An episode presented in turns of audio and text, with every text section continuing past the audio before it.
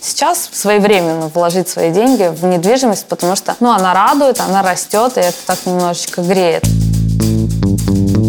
Подождите, операция выполняется. Ты можешь реализовывать свою мечту, но ты понимаешь, что это, ну, это не рентабельная мечта. Заберите деньги. Привет! Это подкаст Тинькофф журнала «План Б». Меня зовут Маша Долгополова. А я Илья Иноземцев. И сегодня мы решили поговорить на мою любимую тему и на нелюбимую тему Ильи – про недвижимость. В этом выпуске мы поговорим о том, а, выгодно ли снимать квартиру или все-таки покупать, можно ли рассматривать недвижимость в качестве инвестиций, а также как вообще решиться потратить столько денег на что-то. Напомню, что второй сезон у нас выходит не только в аудио, но и в видео. А еще на нашем YouTube-канале мы публикуем не вошедшие в основной выпуск отрывки. Например, как наши герои критикуют наши покупки. Мне кажется, что тебе нужно реально начать с того, чтобы ты рассказала про свою квартиру и как ты ее приобрела. Я расскажу. Но перед этим я хочу сделать дисклеймер, что сегодня мы будем обсуждать абсолютно шокирующие вещи и называть шокирующие суммы. И даже меня, очень привычного к этому делу человека, они до сих пор травмируют. То есть я вчера заходила на ЦИАН, и это кошмар. Это вот московский рынок кошмар. Так вот, моя квартира, да? Да.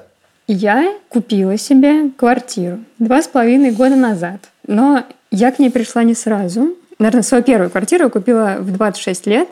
И это была однушка в новостройке, в Подмосковье, угу. в Люберцах. И это был такой район на полях аэрации, где вот свалкой воняет. Угу. И я подумала, что надо с чего-то начинать. И я посчитала, и 500 тысяч дали мне родители. Угу. Где-то миллион два я еще накопила. Угу.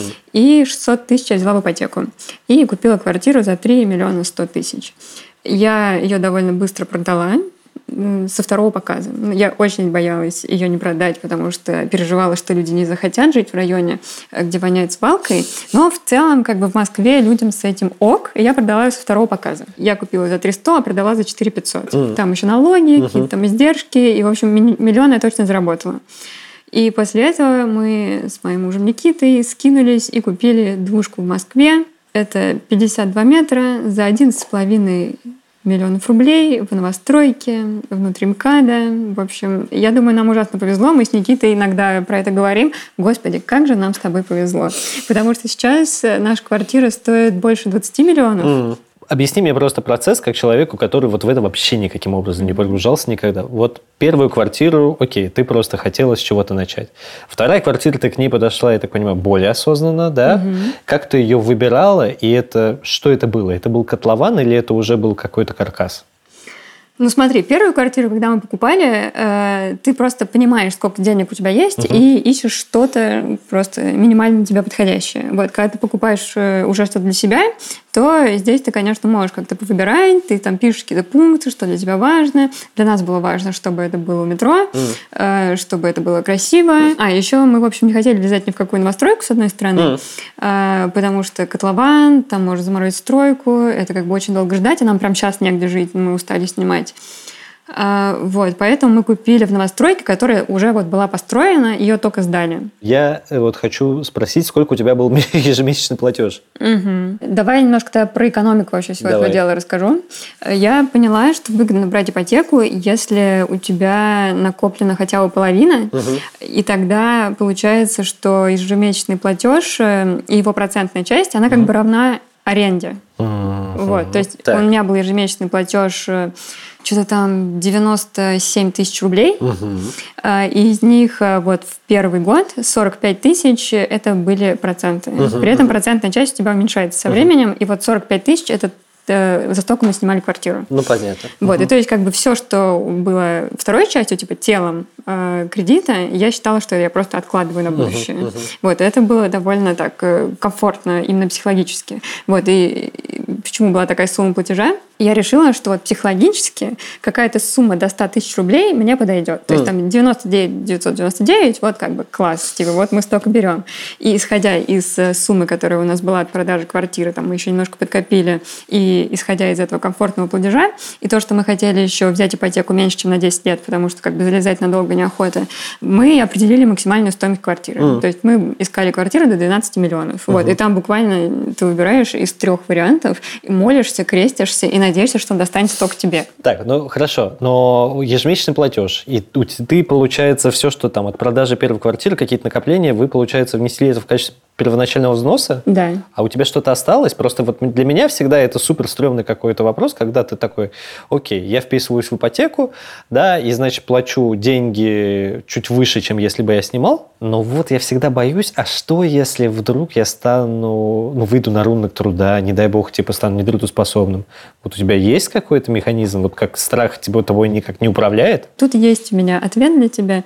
Финансовая подушка безопасности. Ага, хорошо, да. Да, и я решила, что я буду влезать во всякие ипотеки, если у меня будет как минимум э, запас на 6 ежемесячных платежей. Вот. И то есть я там накопила в районе там, 600 тысяч, я их отложила, и вот их не считала. А, ну то есть для тебя финансовая подушка безопасности это типа не расходы, типа и там многократно, а это вот именно взносы, и поэтому получается чуть меньше, да? Э, да, но, понимаешь, еще как бы вот мы платили 100 тысяч, но я понимала, что мы с моим мужем можем позволить себе тратить больше.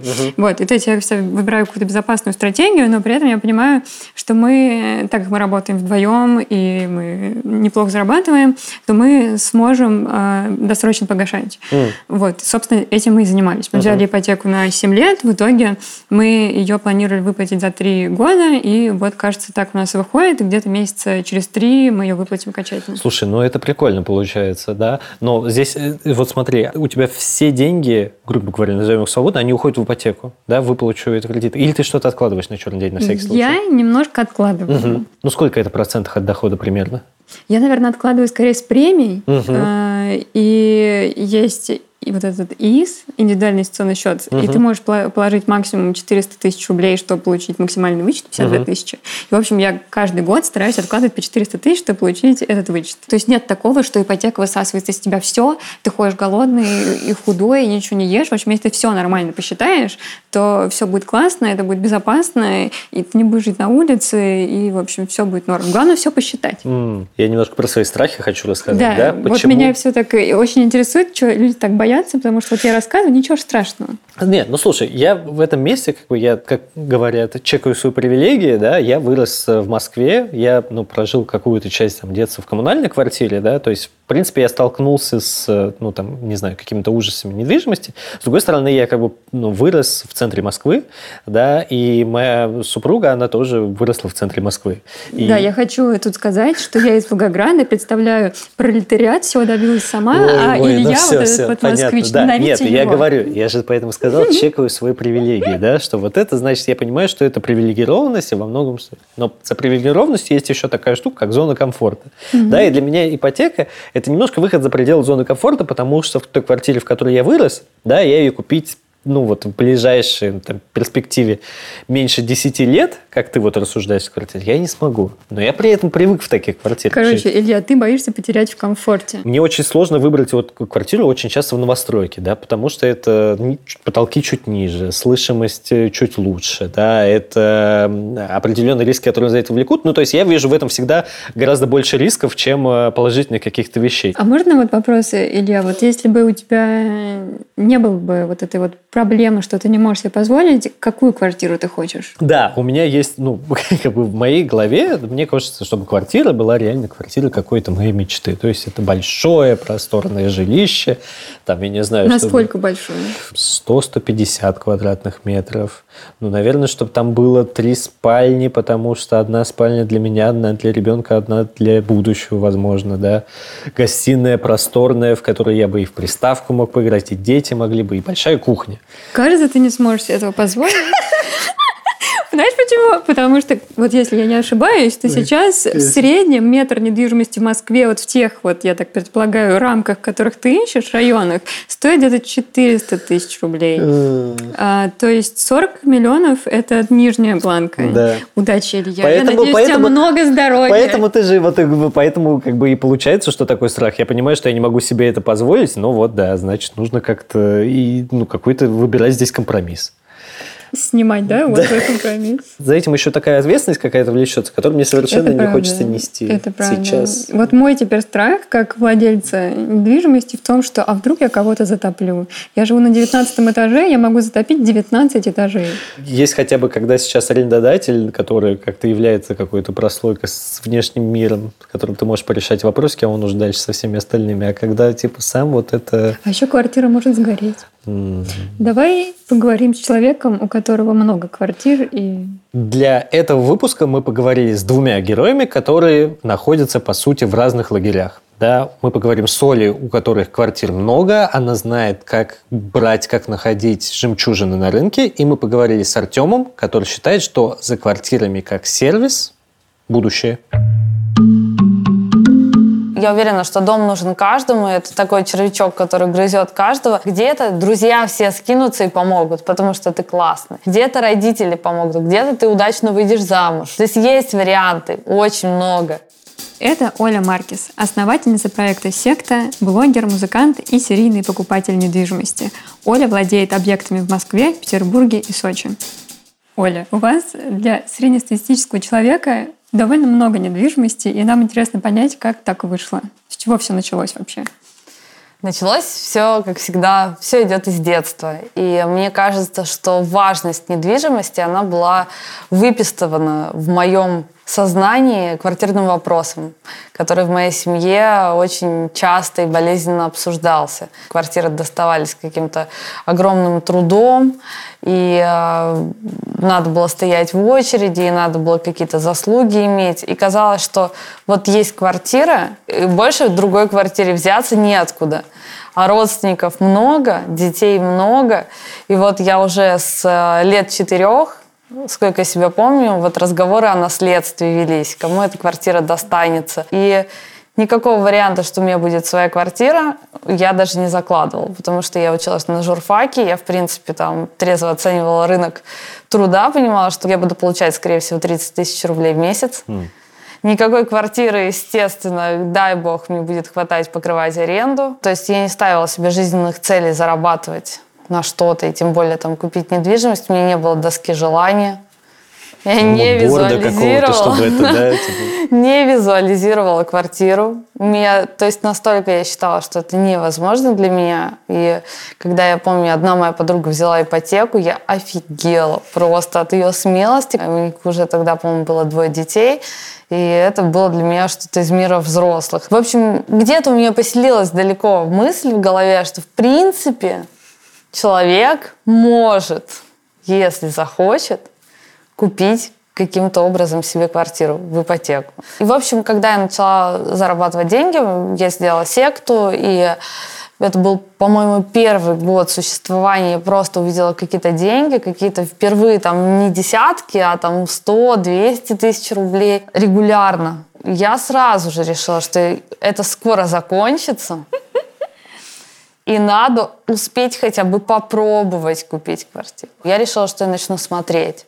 Я начала смотреть. Я очень хотела новостройку, очень хотела в центре. Я смотрела стройку, прям что-то такое строящееся. Просто я пришла, посмотрела, это была двухкомнатная квартира. Естественно, у меня там не было даже на первоначальный взнос, но я просто пришла посмотреть. И я всем людям советую, даже если нет денег вообще и непонятно, будут ли они, просто начать смотреть. Это очень важный совет. А, А, почему это важно? Потому что когда у тебя появляется, когда из чего-то абстрактного это становится чем-то ощутимым, твой ум, твое сознание начинает подтягивать какие-то варианты, он начинает видеть возможности. Ты больше фокусируешься на этом, и у тебя появляются ресурсы. То есть это, это я очень много раз наблюдала, как это работает, это реально работает. Я очень сфокусированно начала копить, я накопила на этот первоначальный взнос, я взяла рассрочку, дом пока строится, строится, и я начинаю его там, ну, гасить, то есть у меня э, ну, был вариант или начать как-то там супер шиковать или там и тратить деньги направо-налево, или я сфокусировалась и начала вкладывать это в квартиру. Ну и, в общем, потом, пока дом строился, я поняла, что можно и попробовать вот это вот то, что я уже погасила 50% перенести, это будет 30% от более большой квартиры в этом же доме. И в итоге первая квартира, которую я купила, она была уже прям большая, хорошая. И э, потом, э, когда вот это вот завершаешь, это дело, остается некая такая, может быть, зависимость от того, что у тебя есть большая финансовая цель, на которую ты работаешь. Я думаю, что тогда уже я понимала, что я, ну, это очень хороший район был, перспективный в Питере, такой развивающийся в центре у площади Восстания. Новые дома, в них никто не верил. На этапе, когда уже все было построено, купить однокомнатную квартиру за 5 миллионов. Сейчас те же самые квартиры, спустя там, 4 года, они продаются за 10. Ну, то есть рынок растет действительно очень быстро, и мне кажется, что ну, всегда своевременно. Лучше не оглядываться назад, что там было, а просто понимать, что сейчас своевременно вложить свои деньги в недвижимость, потому что она ну, она радует, она работает, она растет, и это так немножечко греет. Вот, и я купила еще квартиру однокомнатную как инвестицию, и она действительно тоже очень хорошо выросла, она сдается на Airbnb, и очень любят, и она вообще классная. Вот, и потом э, была какая-то долгая пауза, и я влюбилась в Красную Поляну, и мы с моим парнем тогда только начали встречаться, и очень хотелось что-то купить пополам, чтобы у нас было что-то общее. Вот. И э, случайно я увидела там объявление на Авито. Очень красивая квартира, такая скандинавская. Говорю, давай скинемся пополам, купим. Вот мы так сделали, и эта квартира тоже, она выросла уже, наверное, раза в два с половиной точно, если не больше, потому что в Поляне в карантин скакнули цены невероятно. Ну и так получилось, что потом, когда мы переезжали в Москву, тоже, э, ну это уже был наш общий бюджет, и так как мы оба зарабатываем, мы могли скинуться на первоначальный взнос, понятно. Квартира в Москве оказалась вообще невозможной историей. То есть я смотрела ЦИАН, цены, я думала, ну в Питере купить квартиру, это ладно, там ну, там год назад цены были вообще супер гуманные. В Москве вообще нет. То есть я не понимала, как можно там вот такую клетушечку за такие деньги купить, когда в Питере на эти деньги ты можешь там 100-метровую квартиру себе купить. Как это можно вообще потратить такие деньги на однокомнатную квартиру? Но оказалось, Нет, что... там надо, мне кажется, просто было картин сюда принимать и потом идти на ЦИАН, потому что это всегда шокирует. Я просто, я, я просто потерял счет в какой-то момент. То есть о какой квартире мы сейчас уже говорим? Ну, сейчас о, о четвертой. О четвертой, да? И еще несколько впереди. С каждой квартиры, вот, наверное, кроме второй однокомнатной, которая, правда, стоила там нормальных каких-то денег, э, очень вменяемых для питерской недвижимости, а все остальные казались неподъемными. Все остальные казались не по карману, не по бюджету. А, И решение о том, что я сейчас э, ну, накоплю на первоначальный взнос и дальше сфокусированно несколько лет буду работать на эту недвижимость, оно на самом деле ну, оно всегда такое, что вот я не смогу. Поэтому, если вам кажется, что это невозможно, мне тоже казалось, что это невозможно каждый раз, что это не по карману мне. Это какой-то план на пути к богатству какому-то? Или Ну это... да, то есть относитесь ли вы к своим квартирам как к финансовому капиталу? Но я иногда думаю об этом, когда у меня нет совсем на счету денег. Так какую из этих мы будем продавать? я думаю, где же они все? А потом такая, а вот они где все. Вот, ну, потому что, да, действительно, вот ты привыкаешь, что вот там ты не ездишь э, на спорткаре, не летаешь в бизнес-классе, не снимаешь пятизвездочные отели, то есть, как бы, ну, при том, что ты работаешь, да, там, ну, ты не покупаешь себе сумки за 300 тысяч, ну, то есть у людей разные отношения с деньгами. И кто-то тратит их все на благотворительность, что я считаю как бы максимально то, что я, к чему бы я хотела прийти, да, потому что мне, конечно, за это накопительство стыдно, потому что я всю жизнь думала, что как у каких-то сволочей есть много квартир, когда у меня ни одной. А теперь... Почему мне просто не подарить одну, если у них много? Это нечестно, что у кого-то есть несколько, а у кто-то без дома. Расскажите, вот владея таким количеством недвижимости, есть ли какие-то проблемы с этим? Трудности? С чем вы сталкиваетесь каждый день?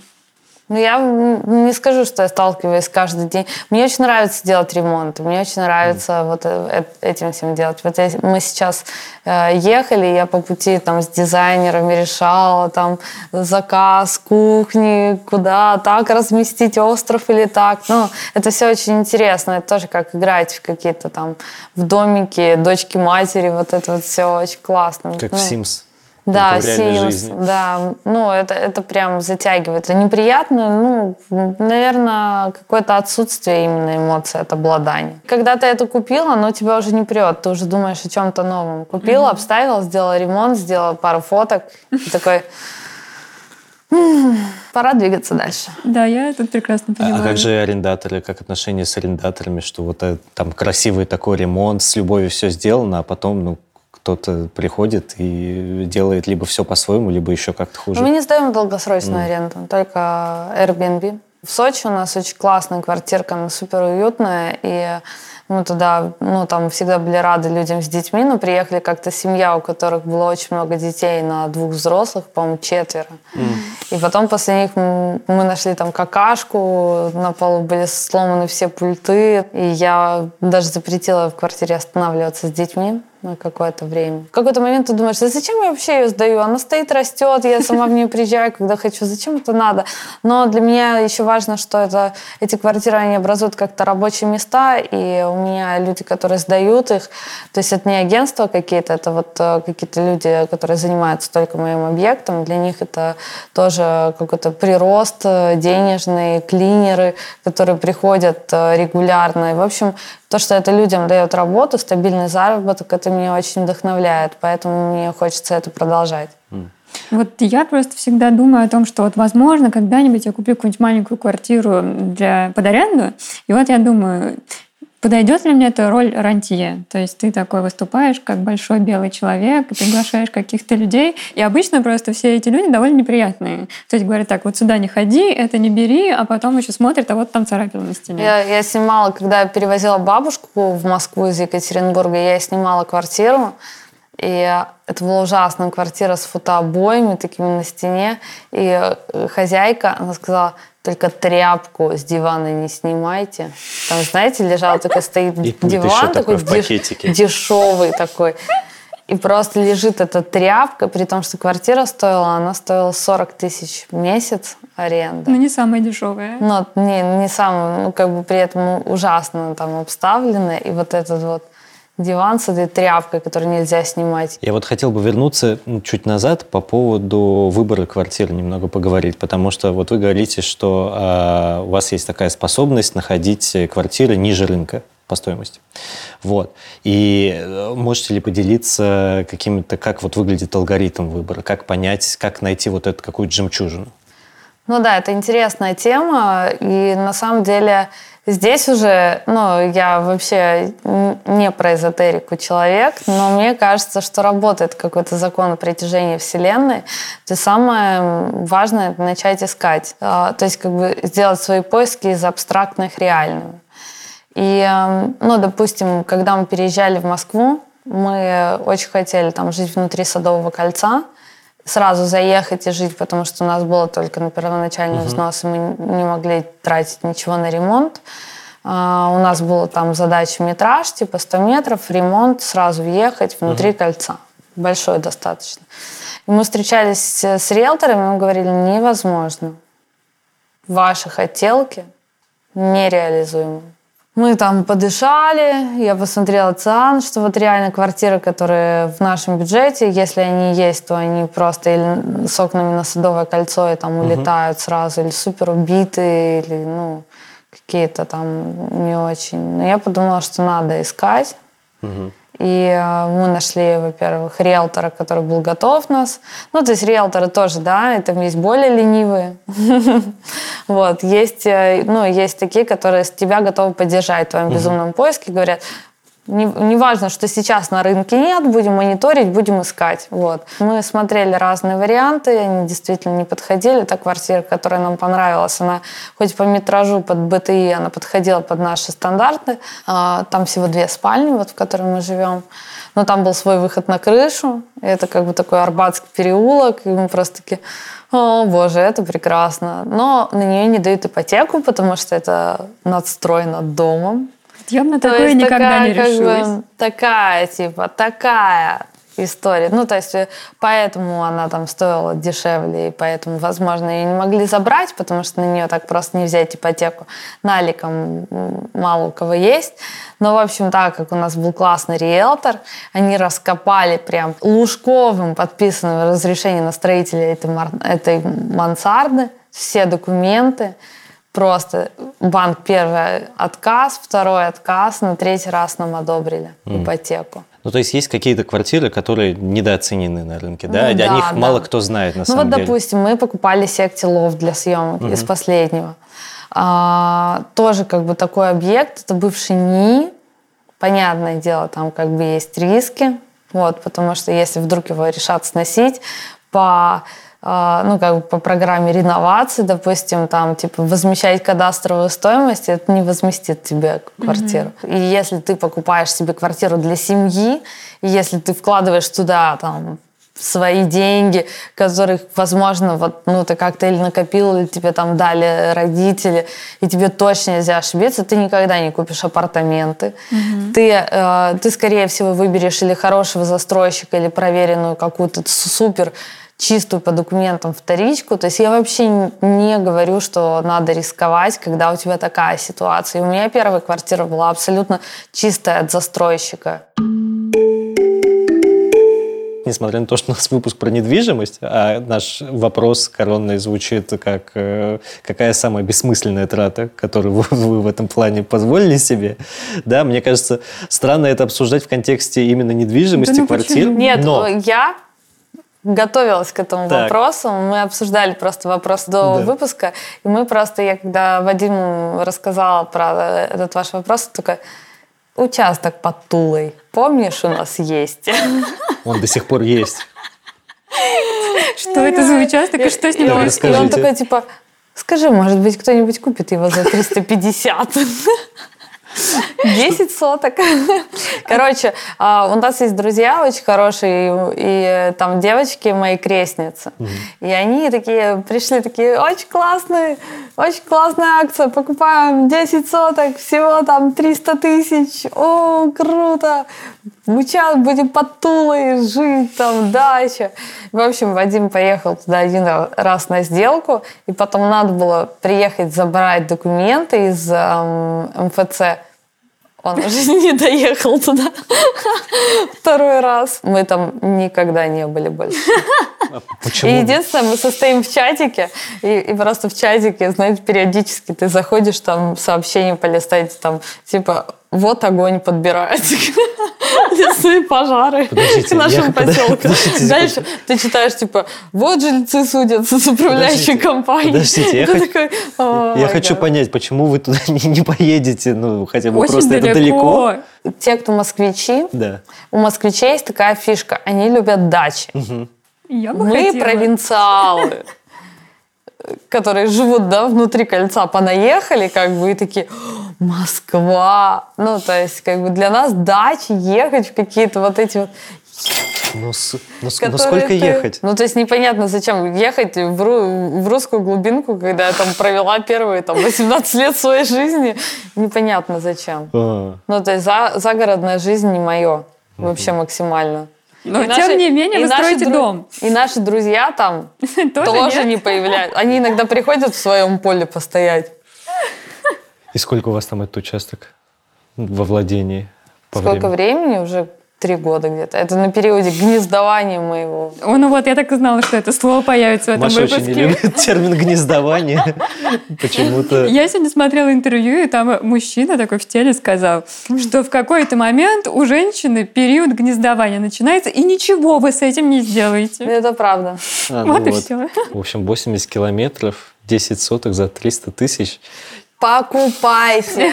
Я, честно говоря, помечу себе в А я как раз ищу Кстати, землю. там можно дубль дом Вот я поставить. об этом и Вот и подумал. все. Вот и договорились. Если у вас есть недвижимость, и вы подумываете о том, чтобы сделать в ней ремонт, то у нас есть что вам предложить. В учебнике Тинькофф журнала есть курс, который буквально называется «Как сделать ремонт и не сойти с ума». За 13 уроков вы поймете, когда и как, что нужно ремонтировать, сколько все это стоит и когда закончится, а также сможете найти надежных мастеров и проверить их работу.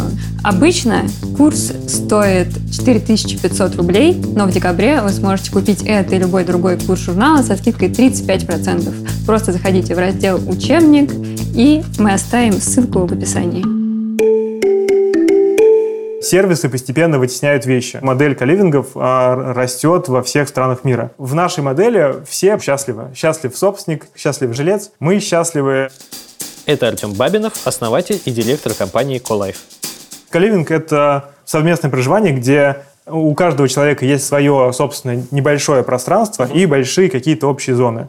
Да, то есть есть своя небольшая комната, где есть все необходимое, но а, есть довольно большая инфраструктура за пределами этой комнаты, которая общая, которую люди делят между собой. А, Я могу рассказать, чем вообще наша компания занимается. Да. Самое большое направление – это каливинги в таком вот формате а, квартир. То есть мы снимаем многокомнатные квартиры, там 3, 4, 5, 6 комнат, делаем там ремонт, меблируем за свой счет, а, и после этого сдаем по комнатам на долгий срок, не на короткий срок, только на долгий срок. У нас договора все на 11 месяцев, а, платежеспособным, нормальным людям, и оказываем им а, сервис. Да. Второе направление – это мы работаем как управляющая компания. Мы работаем с однушками, двушками, то есть сдаем их не по комнатам, а целиком. Точно так же снимаем их у собственников и пересдаем. И третье, мы недавно открыли вот здесь неподалеку большой каливинг на 58 студий. Это скорее что-то типа апарт-отеля, а, небольшие студии со своими санузлами и большое общее пространство, где ребята могут тусить, общаться, Ну, это же как общежитие. Нет? а, не совсем. Так. Это, точнее, это совсем не общежитие. Очень, я, наверное, очень часто слышу это сравнение, что миллениалы придумали коммуналку или что это, это новое общежитие. Каливинг – это больше про сервис. То есть, если общежитие – это вот такие суровые условия, а коммуналка – это место, где семьи живут вместе друг с другом, там теснятся, как-то ютятся. И мы предоставляем нашим жильцам в первую очередь сервис. То есть они заезжают уже в готовое жилье, полностью отремонтированное, меблированное. А им не нужно платить коммуналку, общаться с э, собственниками. Если у них что-то сломалось в квартире, им не нужно придумывать, как вызвать сантехника или что-то такое, да, потому что ну, каждый занимается своим делом, и как вызвать сантехника, далеко не каждый человек знает. Соответственно, у них есть еженедельная уборка общих зон. Соответственно, наша задача создавать им условия, чтобы им жилось комфортно. Но вот Маша спрашивала, значит, э, про то, как вы вообще ну, пришли к этому запросу, как вы увидели здесь возможность. Да.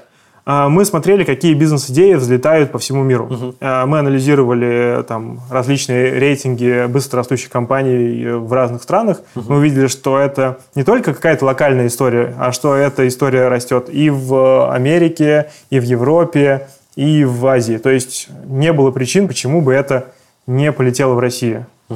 И мы решили попробовать, взяли один объект, а, посмотрели, вроде поняли, что экономика сходится, взяли еще несколько объектов, и я это делал уже с точки зрения бизнеса сразу. То есть я бы был очень рад, если бы, когда я был студентом, была такая возможность жить в Каливинге. Я бы был счастлив, и я вот смотрю на ребят, которые у нас живут, я им завидую. Я бы с радостью так жил. А, Но когда я был студентом, когда я был молодым специалистом, а, таких возможностей еще не было. Я жил в общежитии, ли- лично мне нравилось. Просто потому, что ты живешь с людьми, общаешься, это классно. Но понятно, что там есть свои ограничения, то, что ты спишь на кровати, которая где тебе пружина в спину давит, или что тебе приходится ездить из Одинцова. А вот э, кто ваша аудитория в каливингах, да, кому вы сдаете квартиры?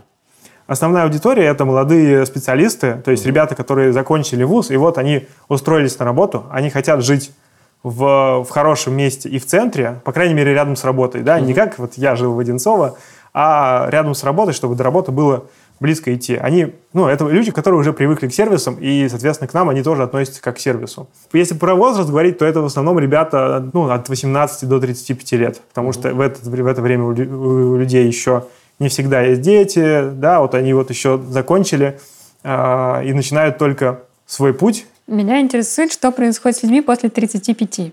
Вот на ваш взгляд. Ну, смотрите, а, люди уже заводят детей, а формат каливинга, он не подразумевает проживание с детьми. Ну, как ни крути. У нас есть отдельные квартиры, там могут снимать семьи с детьми, никаких ограничений нету. Но все-таки, будем откровенны, да, после 35 у большинства людей уже есть дети, поэтому они уже в меньшей степени наша аудитория. Как я понимаю, это такая комиссионная бизнес-модель, да, то есть вы, по, по сути, выступаете в, нек- в качестве некого маркетплейса, да, вы соединяете собственников жилья, вы помогаете им сделать, ну, как бы квартиру лучше, да, и вы сдаете ее аудитории, которая э, проживет долгий срок, но при этом не всю жизнь. Да. Вот, и здесь у меня возникает вопрос, а какая миссия-то у этого проекта, да, то есть какие ценности вы, ну, хотите привнести? А бизнес-модель как раз в том, что ну, есть несколько моментов, на которых мы зарабатываем. Во-первых, мы берем большой, не очень ликвидный объект а, и переделаем его в маленькие ликвидные объекты. А, во-вторых, мы делаем стандартный а, скандинавский ремонт в, в каждой нашей квартире. Соответственно, а, такой ремонт, который людям нравится. Да, то есть мы делаем это за свой счет, и ремонт, ну, косметический, понятно, и меблировку. И это тот дизайн, который нравится людям, который ну, довольно спокойный, светлый и оставляющий довольно большое пространство для творчества, чтобы сделать свою комнату индивидуальной. А Что касается миссии, наша задача помочь молодым ребятам преуспевать в жизни. Да, то есть они работают, им нужно сфокусироваться на своем деле, а не на бытовых каких-то а, заботах. Вот российской специфики, неужели вы не сталкиваетесь вот с какими-то проблемами, ужасами, да? Постоянно что такое? сталкиваемся. Так, например. Ну, конечно, мы сталкиваемся. Смотрите, во-первых, российская специфика. Почему такой проект не- не до, до этого не появлялся в, в России? Да, почему везде по миру эти проекты есть, а в России их нету? Да, во-первых, потому что это очень долгие деньги.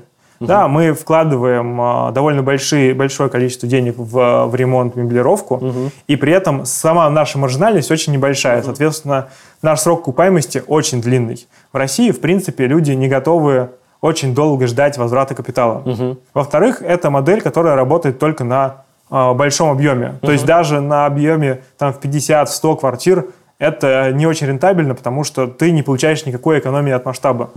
Вот нам Оля до этого рассказала, что однажды жильцы оставили ей какашку. Э, Вот интересно, что самое странное с вами происходило? Например, э, стандартная история в самом начале у нас была, что мы сняли квартиру, и оказывается, что там 700 тысяч долга за коммуналку. Да, после этого мы такие, опа, окей, нужно проверять долг, потому что к нашим жильцам приходит выключать свет. Мы идем в управляющую компанию договариваться, давайте мы в рассрочечку будем вам оплачивать, чтобы включить нам, пожалуйста, свет. Ну, не проверили, что долг на 700 тысяч. Вот. Если говорить про жильцов, то был случай, когда соседи по лестничной клетке жаловались на наших жильцов о том, что они выносят мусор прямо и ставят на лестничную площадку. В квартире жили две девочки-юристки и человек, который в Mail.ru работает. Они говорят, мы юристы, мы вас сейчас сами за клевету засудим, потому что мы не, не выносим мусор. В общем, мы неделю посылали туда свою домработницу, которая каждый день пакеты с мусором уносила. После этого мы повесили туда камеру, и оказалось, что третий сосед на лестничной клетке выносит мусор к нашей, к нашей двери и ставит. Я так Это вижу подстава. просто, я так и вижу просто эти заголовки «Сотрудник Mail.ru не выносит мусор». Видите ли вы, что наплыв людей, которые скорее будут арендовать квартиру, чем брать ипотеку или покупать что-то? Да, а, смотрите, сейчас поколение такое, которое не хочет привязывать себя зачастую к каким-то вещам а, и к местам. А покупка квартиры, особенно если ты ее покупаешь для того, чтобы самостоятельно жить, это очень большое обременение в плане твоей мобильности, например. А, Ну и также это накладывает на тебя обязанность платить налоги, подавать, э, там, оплачивать ЕПДшки и так далее. А, то есть довольно большое обременение. А если ты переехал из этой квартиры, тебе нужно ее сдавать, что тоже э, большое приключение, время затратное. Поэтому покупка квартиры для себя – это ну, не всегда хорошая идея, особенно для молодых людей. Вы так рассказываете, я представляю, что квартира – это какой-то дементор, который вытягивает из тебя просто всю энергию и все силы. То есть, видимо, э, вот на ваш взгляд, они действительно больше забирают сил, чем дают. И то есть до какого-то момента нет смысла покупать. Зависит от цели. А, Если у тебя, ты считаешь, что тебе выгоднее квартиру купить, чем а, снять, скорее всего, ты заблуждаешься, потому что это не так.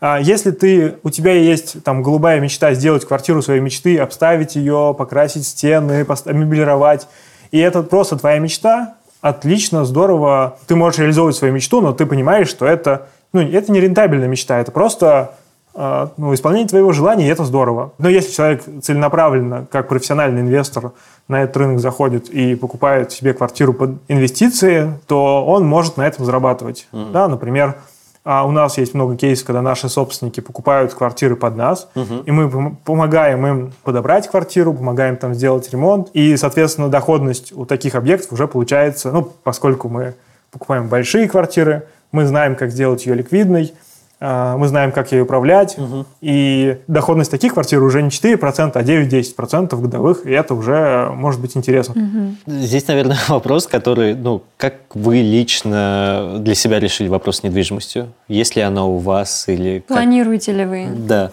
А, Я арендую, и под себя я для своей жизни планирую арендовать и дальше, потому что ну, мне нравится быть мобильным, и я не хочу привязаться на всю жизнь к одной квартире, и тем более это не рентабельно. А сейчас деньги, которые у меня есть, я вкладываю в свой бизнес, и это рентабельнее. Если у меня будет когда-то бизнес начнет приносить мне, мне деньги, и, и у меня будет возможность купить квартиру, я скорее куплю квартиру под как инвестицию, а не для себя. Сдам ее в Калайф себе же, а, буду получать с нее высокую, высокую доходность и смогу снять себе куда лучшую квартиру, чем я бы мог себе купить. Давайте представим ситуацию, когда у вас классный бизнес, который приносит очень много Сейчас денег. классный. Ну, нет, просто очень много денег. Вы купили много квартир под сдачу себе в Колайф. В общем, все вот эти ваши Да. э, гештальты закрыты. Э, вот, и на вас свалилась куча денег еще. Да. Предположим, наследство. Купили вы все какую-то недвижимость для радости в итоге? Если честно, ну, у меня была квартира, я покупал себе квартиру не потому, что я ее хотел, а потому что мои- моим родителям очень было важно, чтобы у меня была квартира. Соответственно, а, я покупал себе квартиру, поделал там меблировку, неделю ходил, вот выбирал там диванчики, торшеры, все такое. А, Я не скажу, что мне это доставило радость, я не скажу, что у меня есть какая-то потребность а, в том, чтобы меблировать э, квартиру. Вот мне лично, для меня это не важно. Я скорее сниму квартиру, оформленную профессиональным дизайнером, в месте, в котором мне сегодня хочется жить. В общем, мы всем задаем вопрос э, про самую глупую или бессмысленную трату, которую вы совершали в жизни, и она привязана к тематике. Вот было ли что-то, на что вы потратили деньги глупо на недвижимость? Да, купил себе квартиру. Сколько денег на нее потратили? А, Я ее купил за 6200, продал потом за 5700. Какой кошмар! А сколько прошло времени между... Не знаю, года три, может, четыре. А что, где эта квартира? Что это за Это была квартира на? Кантемировской, и вот э, кейс. Не случайно Кантемировский. Не, не случайно Кантемировская, потому что я ее купил, полгода там пожил, понял, что мне, ну, у нас офис в Москва-Сити, соответственно, мне абсолютно неудобно туда ездить. Я каждый день стою в пробках, а, получаю штрафы и так далее. А, И просто я оттуда переехал, ее сдавал, потом я понял, что никакого в этом смысла нету, и продал ее. Так что у меня был кейс неудачной инвестиции в недвижимость.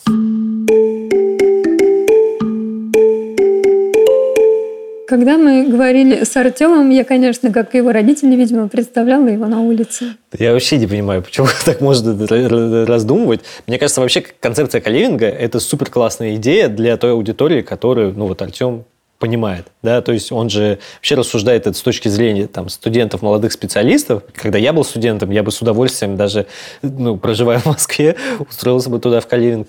жить. Я надеюсь, Илья, что когда ты был студентом, у тебя было 30 тысяч рублей на то, чтобы купить себе место в комнате. А, да, кстати, это проблема. Но, значит, мне кажется, что каливинг – это крутая концепция, то, как Артем нам говорил, для людей, которые не отягощены какими-то еще обстоятельствами жизни, типа ребенка, животных, ну, вот это все, что Артем говорит. И пока ты там, не знаю, холостой, холостая, нет детей туда-сюда, это вообще, мне кажется, супер классная история. Да, когда тебе 35, то все превращается в тыкву. И ты становишься несчастным, грустным человеком с недвижимостью, а то и с ипотекой. Так.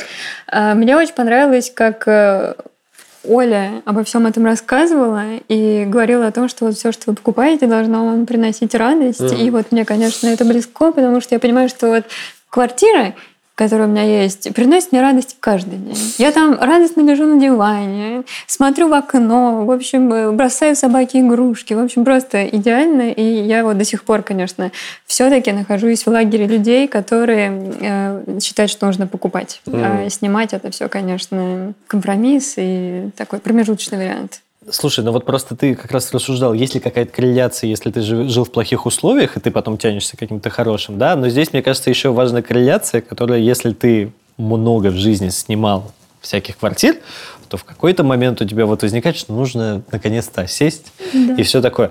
И у тебя так много квартир ты сменил, Ну, да? я же переезжала 10 раз за 10 лет. И мне кажется, знаешь, почему здесь есть корреляция? Потому что я в жизни переехал два раза. Ну, два, ну, Я сменил три квартиры, я переезжал два раза, и поэтому у меня, видишь, еще не наступил тот момент, когда нужно все, ну все, типа, бросать. ты счастливчик. Я я- постоянно живу с каким-то коричневым шкафом, который я постоянно перекрашиваю в какой-то другой цвет.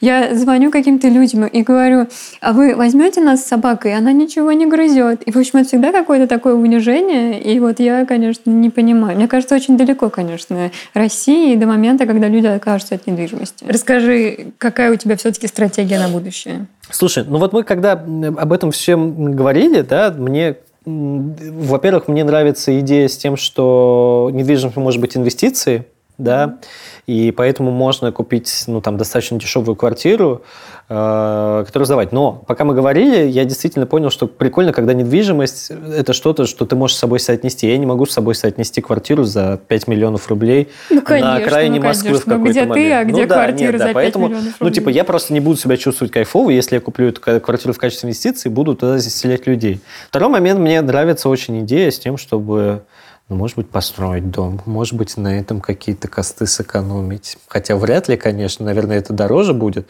но концепция дома где-то посреди огромного нигде, который там, опять, ты можешь купить модуль, и тебе даже строить это не нужно.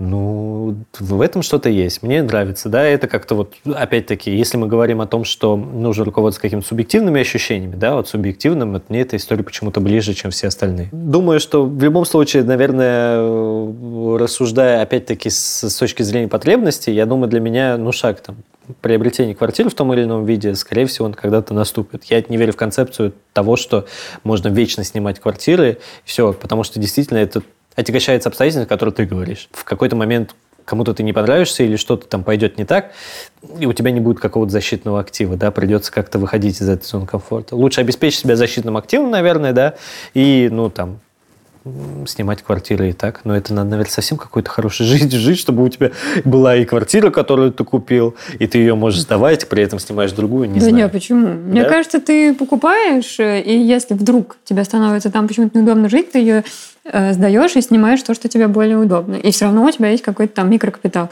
Но при этом, конечно, все это некоторые телодвижения от тебя потребуют. Ну, возможно, ты сможешь дать Артему вот свою квартиру. Не, ну с точки зрения экономики, ну да, наверное, рынок недвижимости, он всегда э, может пойти на спад, потом вырасти. Вот ты вот считал же экономику своей квартиры? Вот как? Да, вот, конечно, вопрос инвестиций довольно интересный. То есть я хочу здесь, наверное, две вещи сказать. Что вот когда люди, которые говорят, что невыгодно покупать недвижимость, не покупайте недвижимость, вот я не уверена, что все они инвестируют, и действительно mm. вот те деньги, которые они могли бы отдавать э, э, через ипотеку, ну, собственно, они все равно как бы откладывают, да, таким образом деньги, э, что они их куда-то в другое место складывают. Мне кажется, что 90% людей просто выкидывают деньги из окна. Ну нет, подожди, мне кажется, что здесь бывает такая история, что очень сложно какой-то капитал накопить вообще в принципе. Ну то есть иногда бывает такое, что у тебя просто нет денег свободно, которых бы ты даже Ну а тогда про какую ипотеку можно говорить?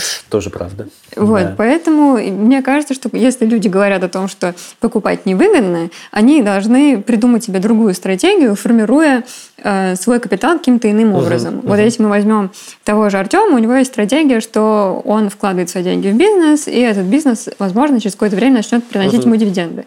Но с другой стороны, на месте Артема, я бы купил все-таки какую-то квартирку, э, потому что кто знает, вдруг его бизнес не начнет приносить ему дивиденды, либо они будут не такими, какие он ожидает. А ему будет там, не знаю, 50 лет. Слушай, и ну он мне... устанет, как я.